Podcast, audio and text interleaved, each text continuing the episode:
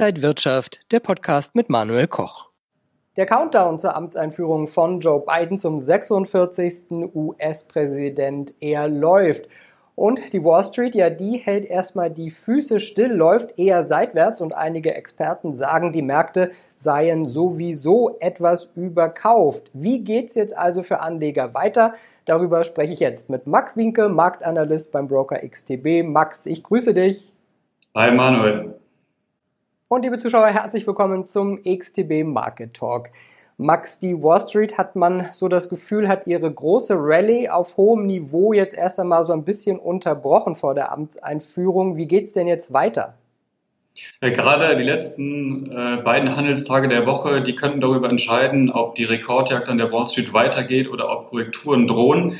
Joe Biden strebt ein neues Konjunkturpaket an in Höhe von drei Billionen US-Dollar, um die Folgen der Corona-Krise zu bekämpfen und zu bewältigen. Die Details ähm, werden heute vorgestellt und ähm, außerdem werden die großen US-Banken wie beispielsweise JP Morgan oder die Citigroup am Freitag die US-Berichtssaison für das vierte Quartal 2020 einläuten. Das heißt, heute und morgen könnte es noch mal mehr Bewegung geben an den Märkten.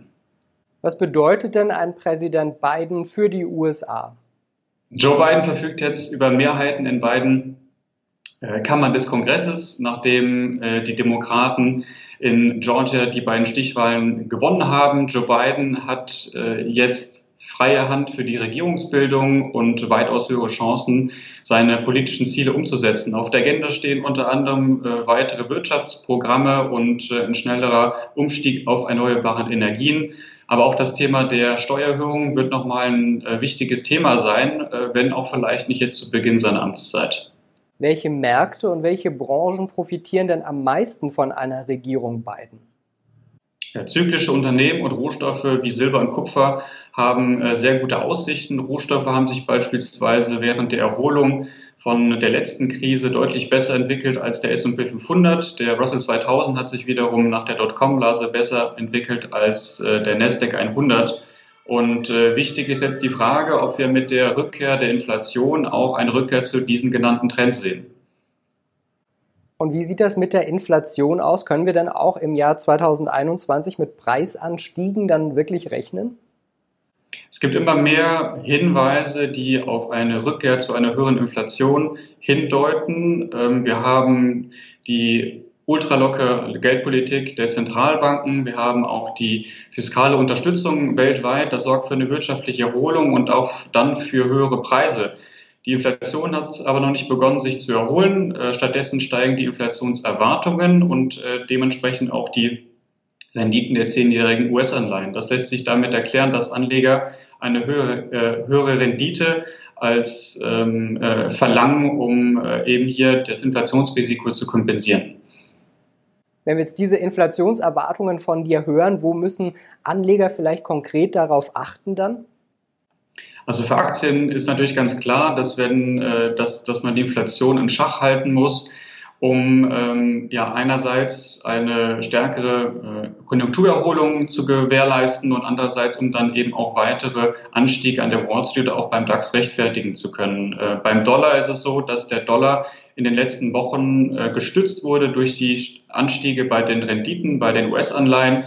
Ähm, allerdings ist es so, dass äh, wir natürlich aufgrund dieser Ausgabenpläne ähm, von beiden wir natürlich gewisse Sorgen sehen äh, unter den Anlegern, äh, sprich Thema Inflation und äh, dann auch nochmal die Aussichten oder die schwachen Aussichten für den Dollar generell.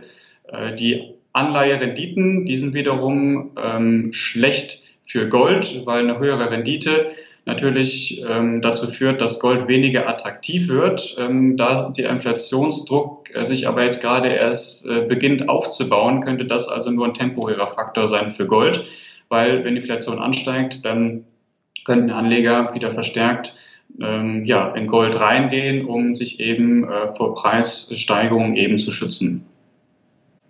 Und wie könnten sich Anleger jetzt in dieser ganzen Zeit am besten positionieren, kurz vor der Amtseinführung mit den Wechseln durch Corona ist ja auch weiterhin ordentlich Bewegung in den Märkten. Wie stellt man sich da momentan schlau auf? Also bei Aktien grundsätzlich weiterhin Korrektur, Korrekturen und Dips äh, kaufen. Das ist das Basisszenario. Wir haben natürlich gute Aussichten äh, für die Wirtschaft, auch mit den Impfstoffen, dass man wieder zu einer Normalität zurückkehrt. Ähm, aber auch größere Korrekturen sind nicht auszuschließen. Deswegen heute und morgen, das sind äh, entscheidende Tage, wo wichtige Informationen reinkommen könnten, die hier vielleicht nochmal den, äh, auch den kurzfristigen Kurs vorgeben könnten. Äh, Gold weiterhin interessant, wie besprochen, aufgrund äh, der Inflationserwartungen ähm, und vielleicht auch der schwachen Dollaraussichten. Und der schwache Dollar könnte auch nochmal ein Faktor sein für das Euro-Dollar-Paar, um sich vielleicht den Hochs von 2018 anzunähern, also um den Bereich der 1,2425. Und die Rohstoffmärkte, wie gesagt, das ist das Thema des Jahres. Das heißt, ob Silber und Kupfer ähm, aufholen können und ähm, ja, der, äh, der Underperformance etwas entgegenwirken können, die wir gegenüber dem Goldpreis in den letzten Jahren gesehen haben. Sagt Max Winke vom Broker XTB. Vielen Dank nach Frankfurt. Sehr gerne. Und Ihnen, liebe Zuschauer, vielen Dank fürs Interesse. Mehr Informationen finden Sie auch bei xtb.com. Das war der XTB Market Talk für diese Woche. Vielen Dank, alles Gute und bis zum nächsten Mal.